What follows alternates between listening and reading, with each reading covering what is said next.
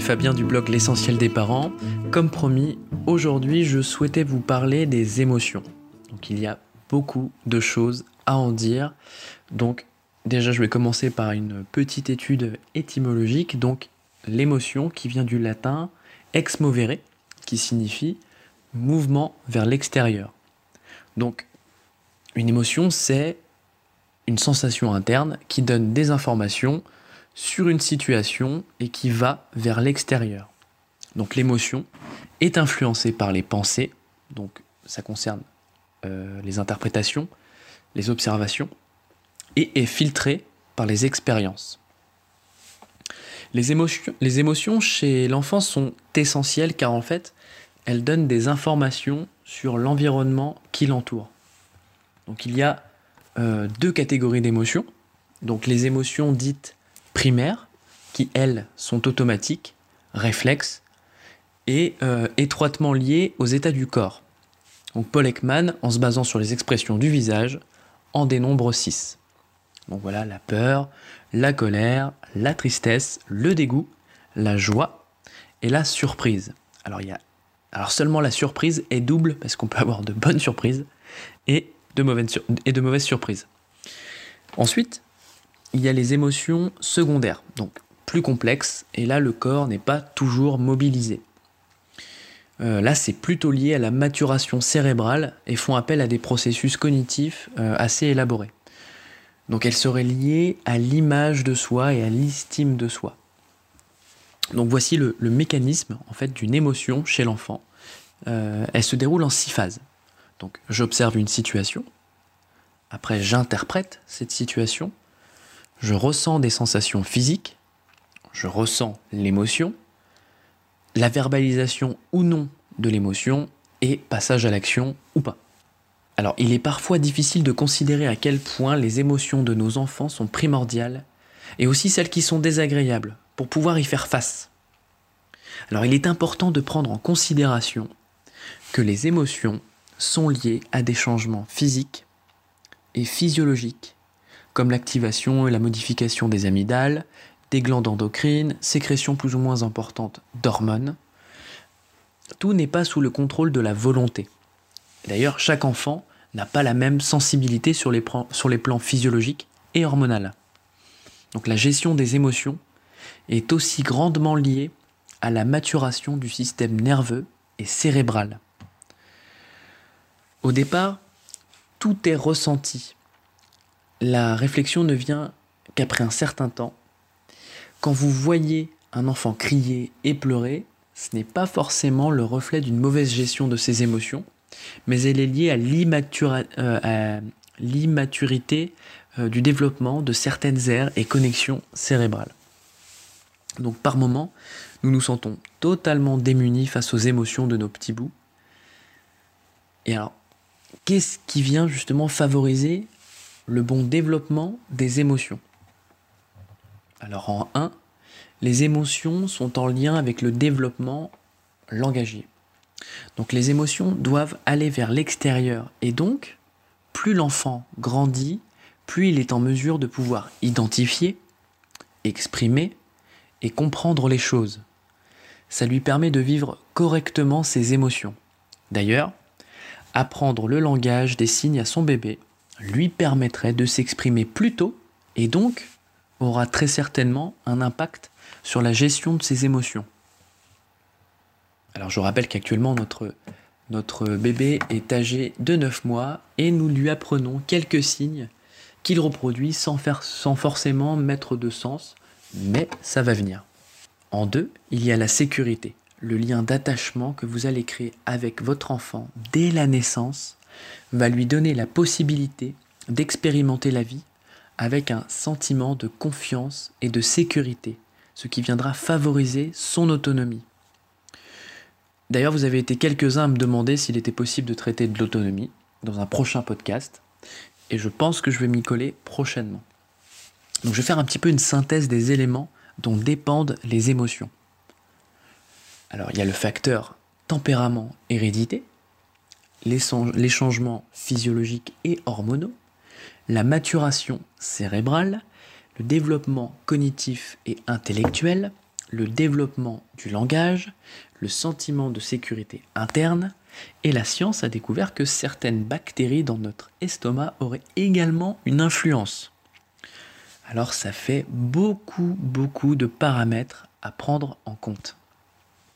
Alors, j'aimerais vous partager une information, un élément important concernant la, fameuse team des Je laisse pleurer mon enfant volontairement, c'est bon pour lui. Ça fait bien longtemps qu'on entend ça, mais désormais, avec l'imagerie cérébrale, nous avons la certitude que ce n'est pas une bonne solution. Bon, ma femme et moi comprenons vraiment euh, que l'on puisse penser de cette manière, car franchement, il y a des moments avec une accumulation de la fatigue psychologique, même physique, euh, nous avons déjà eu envie de laisser pleurer notre enfant et de prendre du temps pour nous. Mais bon, nous savions que ce n'était pas bon pour lui et donc nous avons pris notre mal en patience. Et aujourd'hui, en fait, on est en train de se rendre compte que, que l'on est en train de récolter un peu les fruits, euh, les graines que, que, l'on a semées. Parce que euh, plus il grandit, et plus on a l'impression que déjà il fait, il fait bien ses nuits, euh, il a vraiment un comportement... voilà, il est, il, est, il est très enthousiaste, il est très souriant. Alors je ne sais pas s'il y a un lien, mais en tout cas, en tout cas maintenant c'est beaucoup mieux. Alors il vaut mieux prévenir que guérir. Donc effectivement, bien connaître son enfant pour lui éviter d'avoir des frustrations pouvant engendrer des pleurs. Le bébé ne fait jamais de caprices. Il a des demandes, des besoins, des réactions émotionnelles, biologiques dans son corps les pleurs, en fait, engendrent l'hormone du stress.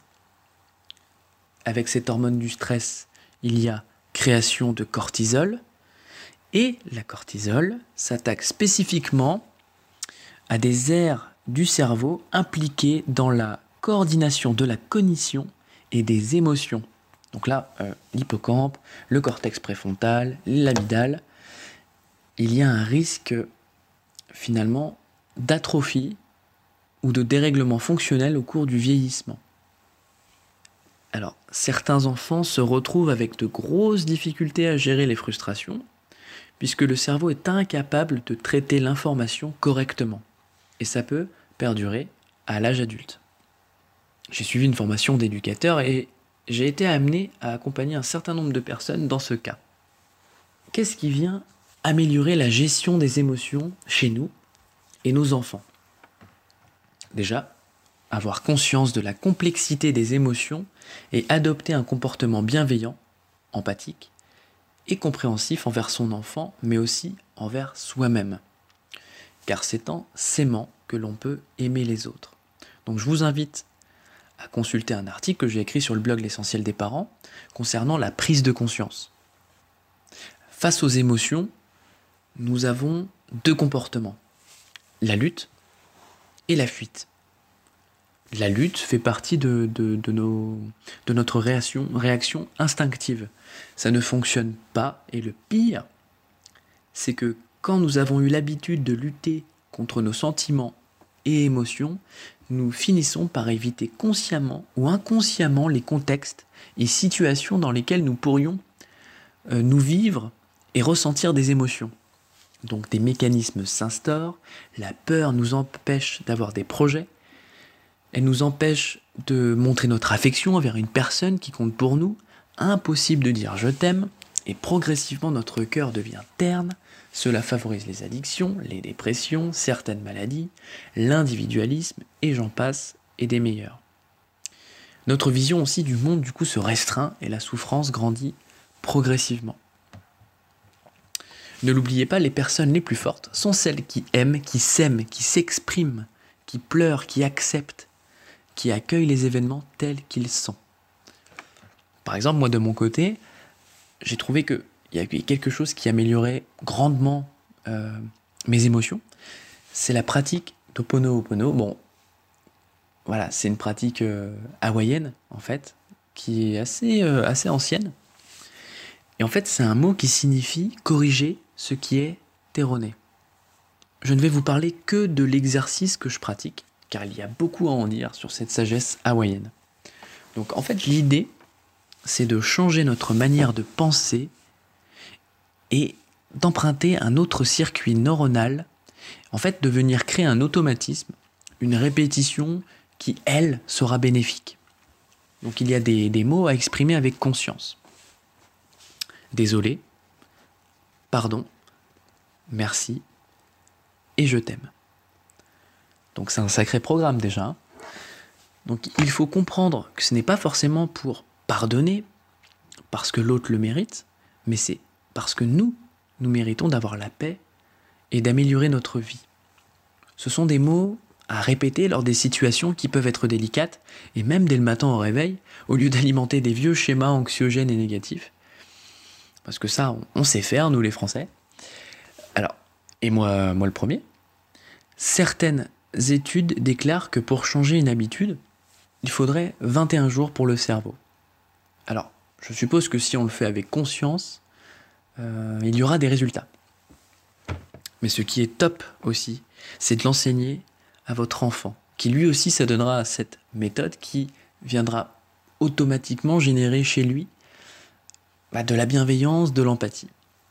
C'est aussi un bon moyen pour venir désamorcer les conflits, les conflits intérieurs en nous-mêmes et aussi à l'extérieur.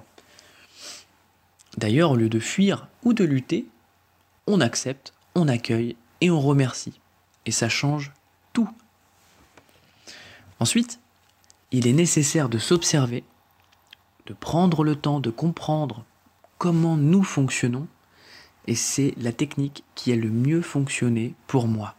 Pourquoi? Parce que s'observer pendant une crise ou pendant les décharges émotionnelles, ou une réaction voilà, quelconque émotionnelle en fait, une situation nous faisant perdre le contrôle, c'est venir progressivement briser des schémas que nous avons répétés tout au long de notre vie. Avec cet exercice de conscientisation, nous n'alimentons plus en énergie les émotions. Si au contraire nous continuons à lutter, à fuir, à refuser, à blâmer, à s'attrister, nous ne ferons qu'alimenter, l'alimenter et nous ne réglerons absolument rien. D'ailleurs, il est plus facile d'être malheureux que d'être heureux. Et ça, je l'ai bien compris récemment. Bon, pour venir conclure, j'aimerais vous partager quelques informations d'une psychothérapeute bien connue, Isabelle Filiosa, en disant que il y a de vraies subtilités dans les émotions et qu'il peut facilement y avoir des incompréhensions et forcément des actions non adaptées de notre part. Par exemple, elle nous dit de ne pas confondre une décharge de stress et de la colère. La colère est une émotion qui est réparatrice. C'est une émotion puissante, de puissance. Elle permet de préserver un certain équilibre à une affirmation de soi et de ses limites. L'enfant à ce moment s'affirme et n'est pas d'accord. Et en fait, ça l'aide dans sa construction, dans son développement euh, naturel. L'enfant vit une frustration et amorce une réaction réparatrice pour pouvoir y faire face. Donc il ne faut pas taire les colères de l'enfant, car cette colère est bénéfique pour lui. Alors effectivement, quand ça se passe, c'est sûr, c'est un peu chiant, mais quand on a conscience de ça, on le vit d'une autre manière. Voilà, contrairement à la violence qui, elle, est l'échec de la colère, la violence qui, elle, est clairement la volonté de nuire et de détruire, une perte de contrôle totale, et elle n'est pas réparatrice. La réaction à avoir lorsqu'il y a de la colère. Tu as le droit d'avoir de la colère. Je te comprends vraiment. Voilà, faire en sorte qu'ils se sentent entendus et compris, et ainsi favoriser cette réparation. La réaction à avoir lorsque l'enfant va dans tous les sens et que ce n'est pas de la colère, surtout si c'est avant 3 ans, prendre conscience qu'il est désorganisé dans son cerveau, qu'il n'a pas la capacité de venir réguler ce qu'il se passe. Le stress n'est pas une émotion, c'est une réaction physiologique de saturation d'essence. C'est l'amygdale dans le cerveau qui vient déclencher le stress. Et donc, que faire quand l'enfant hurle et se tape presque la tête par terre? Alors déjà, trouver ce qui a déclenché la crise. Ne pas lui dire, ne pas lui signifier qu'il est en colère, puisque non, ce n'est pas de la colère, c'est du stress. Faire des hypothèses. Deuxièmement, donc, cela demande de prendre du recul. Pour nous, les parents, même en situation de crise, donc déjà, on va essayer d'éliminer les besoins physiologiques. Donc euh, peut-être a-t-il soif. La déshydratation engendre du stress et donc des réactions d'attaque. Peut-être qu'il a faim, peut-être qu'il a sommeil, peut-être est-ce le bruit, la une sensibilité auditive, peut-être peut euh, qu'il y a trop de lumière, peut-être qu'il y a eu une, forte accumulation euh, durant la journée. S'assurer que ce n'est pas un besoin physiologique qui ne serait pas satisfait car il y aura forcément une crise. S'assurer que ce n'est pas en lien avec l'alimentation, car plusieurs produits peuvent déclencher une crise. Comme des, colorants alimentaires, vraiment, je, vous invite vraiment à avoir une alimentation riche, saine et variée, d'éviter les, les produits qui ne sont pas bons pour la santé. Il y a d'innombrables causes, mais dans l'urgence, on se place à côté de lui et on lui dit C'est difficile pour toi, et on sort la carte ultime de l'empathie en essayant vraiment de comprendre son enfant, en mettant aussi des mots euh, sur la situation, donc lui exprimer, euh, voilà, lui signifier. En fait, généralement l'enfant n'est pas en mesure de comprendre correctement ce qui se passe. Donc c'est intéressant pour nous, les parents, les adultes, de, de, de l'aider à visualiser, à comprendre la situation. Mais si on a réussi à identifier l'origine de la crise, il sera plus facile de la désamorcer. Et on essaie progressivement de le prendre dans les bras. Bon, ça prend un peu de temps, des fois il refuse. Mais au bout d'un moment, c'est bon. Alors sachant qu'il y a trois phases dans la décharge de stress, donc la première phase c'est l'attaque, quand il y a une grosse décharge de stress, hop, il passe à l'offensive. Ensuite, voilà, on essaie de le prendre dans les bras et là, vous, voilà, il y a la fuite. Après, il y a l'immobilisation. Ça se passe tout le temps comme ça. Attaque, fuite et immobilisation. Il va tenter de donner des coups, de fuir quand on essaie de le mettre dans les bras, et ensuite, il va s'immobiliser. Cela peut prendre quelques secondes. Mais il faut tenir le coup. Pour les enfants de plus de 3 ans, ça peut être intéressant de l'emmener dans un endroit où il va pouvoir libérer les tensions en l'accompagnant et en le sécurisant, bien sûr, et sans lui signifier qu'il ait, qu'il ait fait quelque chose d'anormal. Parce que finalement, tout ça, c'est normal. Le podcast arrive à sa fin, j'espère que ça vous a plu, parce que j'ai encore beaucoup de choses à partager avec vous. Dans le prochain podcast, je vous parlerai de mon histoire, ma résilience. Rejoignez-nous sur notre chaîne YouTube et sur les autres plateformes de podcast. Abonnez-vous à nos réseaux Facebook, Insta et Pinterest, mais surtout, likez partagez et exprimez-vous en commentaire. Je serai ravi de vous répondre.